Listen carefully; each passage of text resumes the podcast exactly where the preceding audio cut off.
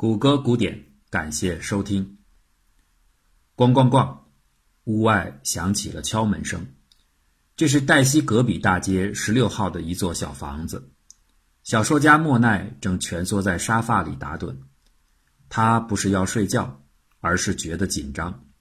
连续三个多月了，他始终没有构思出一部好的作品。出版商催促下的草稿倒是打了不少。不过都是些不堪取用的垃圾。此刻的他即使不困，也只好将身体挤作一团，想压榨出一丝灵感。而他的耳朵其实正在不自觉地注意着房门方向传来的声音。在暴乱到来前的那些日子里，每次开门时涌进屋中的不只是阳光，还有陌生的人和他们离奇的经历。他总会愉快地邀请维修工、快递员、家庭教师或是找错门的人进来喝点什么，同时也给自己和读者们收割新鲜的故事。但是动乱来了，好几个月里，他只能这样封闭着房门和日渐枯竭的内心，直到眼下敲门声又一次的响起。开门还是不开，这是一个棘手的问题。换做普通人，绝不敢开门。这会儿都乱成什么样了，躲还躲不及呢。可是莫奈明白，如果再写不出好的故事，即使不被暴徒打死，也要饿死的。还是碰碰运气吧，哪里就一定遇到坏人呢？门开了，面前出现的是一个高大的男子，明显北欧人的长相。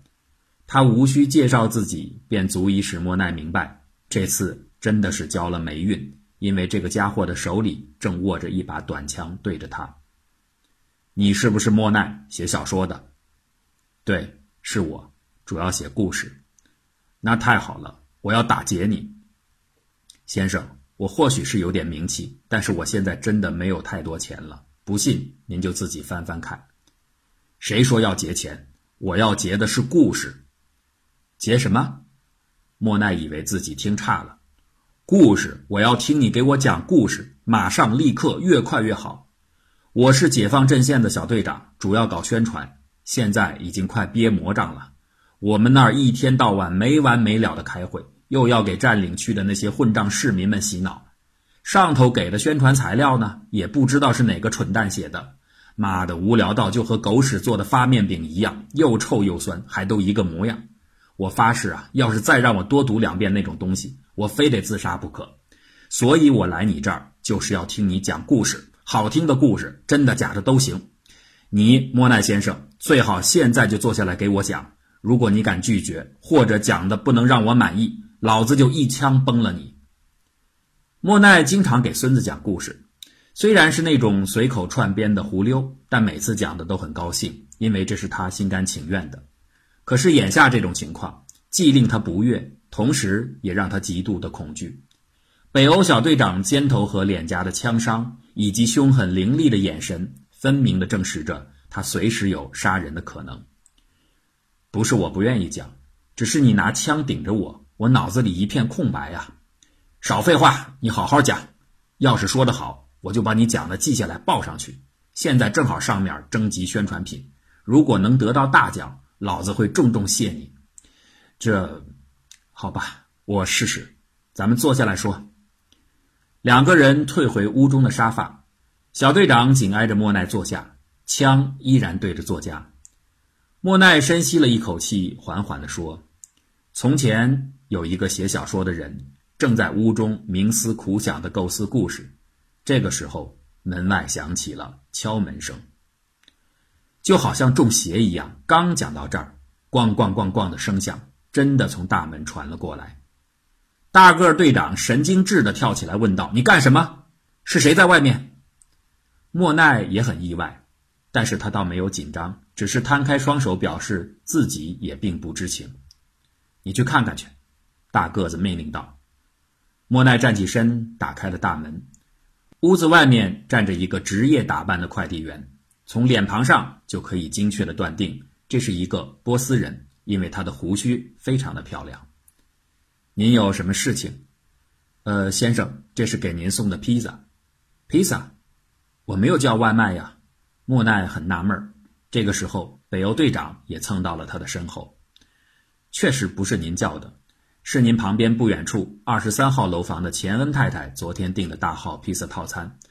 不过刚才我送过来的时候，发现那个院子里的人都已经死掉了，好像是被步枪打死的吧？管他呢，呃，我可不想白跑一趟。您知道这种光景出来一次多不容易，所以呢，我得找一户人家把套餐卖掉，这不就摸索到您这儿来了？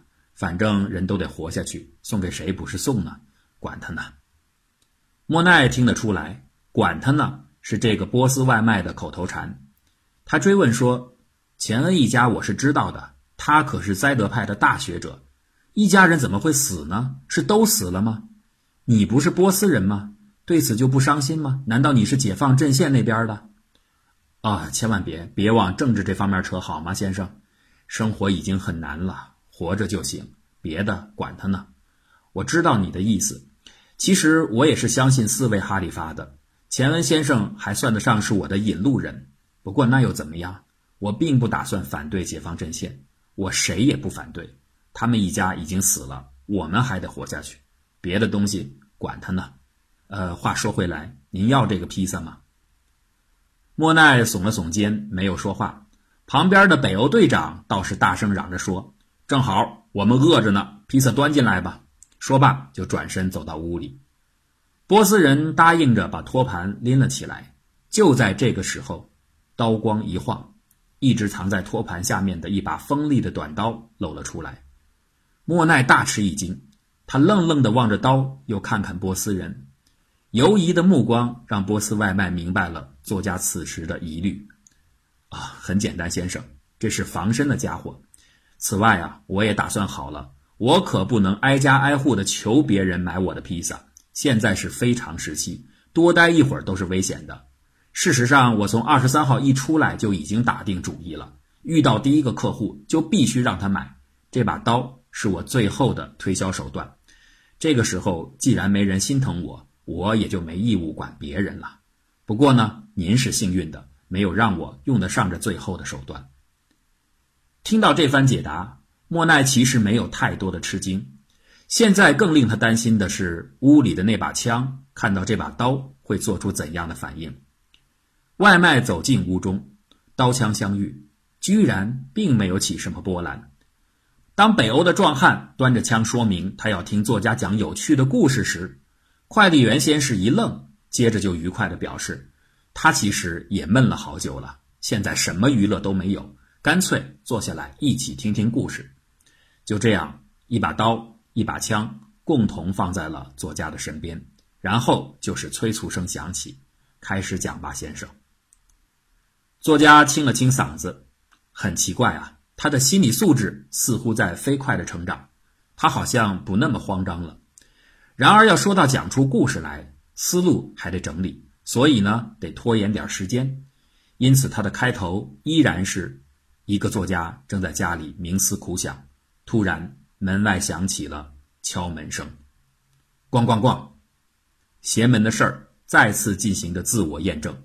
莫名其妙的敲击声又一次传了过来，到底是什么鬼事儿？一会儿你的故事里再也不许提敲门声了，知道了吗？现在快去看看外面到底是谁。第二次被这种神奇打断蹂躏的北欧小队长已经有点疯了，而第一次经历的波斯外卖呢，则是一脸的疑惑。莫奈突然之间很想笑，此时啊，他反而有点迫不及待的想去开门了。门板推开后。屋外没有人，直到他低头才发现一个趴伏在地上的身影。您这是怎么了？作家关切地问。地上的人慢慢扬起了脸。莫奈大吃一惊：“是是钱恩先生，卡什纳，您并没有死。”“是的。”趴着的人有气无力地说：“死对于我来说，早已经是一个没有太多意义的问题。”您看，我们的家园已经残破成这个样子，我的心还有我的灵魂，该在哪里才有价值呢？呃，有人说看到您全家好像都在院子里遭遇了不幸，看起来没有，是这样的吗？摇了摇头，不，他们的确死去了。那卡什纳，您是怎么躲过这一劫的？战乱开始不久，我就不在家中居住了。我并不是为了苟活，而是为了这里重回自由与平静的生活去奔走。灾德派和解放阵线把我赶来赶去，他们才不会像他们嘴上天天说的那样尊重知识和善良。他们的头只是些自以为是的狂人，不知道宽容和自省才是涵养的真正本质。我的家人都死了，是的，我已经知道了，我很难过。说实话，我内心的战斗火焰已经快要熄灭了。不是那些枪炮棍棒，真正让我感到灰心的是一扇扇紧闭着的普通人家的大门。他们并不知道自己放弃的。其实是最起码的对尊严的坚持。好了，兄弟，我真不知道为什么要和你说这么多，还有说这些。我不想麻烦你，也没有权利点评别人的选择。我只想讨点水喝，然后好继续我的行程，去做我认为自己该做的事儿。尊敬的喀什纳，你的身体这么虚弱，您还要去哪里呢？这种战火中，你根本没有办法保护自己。保护，我的拐杖。就是我的保镖。说着，钱恩抽出了身下压着的一个弯曲的粗树枝。你看，这根棍子甚至打不了一个小孩，但是它可以支撑我行走。向前走，就是对家园最好的承诺和期许，而自由的家园才是对我最好的保护。哎，你们两个说是这样的吗？这位大师望着刚刚出现在莫奈背后的小队长和外卖员。这二人不知可否的点了点头，反正他们其实也没有听得懂，还是先把这个学者弄进屋里再说吧。莫奈刚要俯身去搀扶，钱恩摆了摆手，示意自己可以行动。他缓缓站起来，慢慢走到屋中的沙发旁坐了下去。作家端来了水和食物，卡什纳喝下一点清水后，精神好了不少。他颇有兴味地看着作家问道：“你们在做什么？”我吗？哼，正在被他们两个人逼着讲故事呢。就是中间这么多破事，太扫兴了。你赶快继续。北欧小队长又急躁起来。是啊，您讲吧，我也挺着急的，我还得赶回去做披萨呢。外卖员表示说。钱恩大师倚着靠背，微微一笑。故事啊，那也好啊。我真的不知道，我现在这样的虚幻的行为。顶不顶得上一个空想的故事？如果您允许的话，我也很乐意听你讲的故事。但是可不许再说敲门声了！壮汉小队长赶忙打预防针。你闭嘴！莫奈呵斥他。也不知道哪里来的一股勇气，让作家觉得自己的气场已经足以压倒眼前这个持枪的劫匪。如果你想听好听的故事，最好给我留下基本的空间，否则。去找你的狗屎发面饼好了，要多少有多少。神奇的是，壮汉居然没敢再说什么，只是嘟囔了一句：“那好，随你，别再被打岔就行。”莫奈突然间有了灵感，就在这一瞬间，许多故事的碎片在他的脑海中飞舞。是久违的灵感来了吗？好像是，又好像不是。在这虚幻的光影中，他喃喃地说道。也许我要送给你们每个人一个故事，这个故事将从一名作家开始。有一天，他正在家中闷坐着构思作品，突然门外响起了敲门声。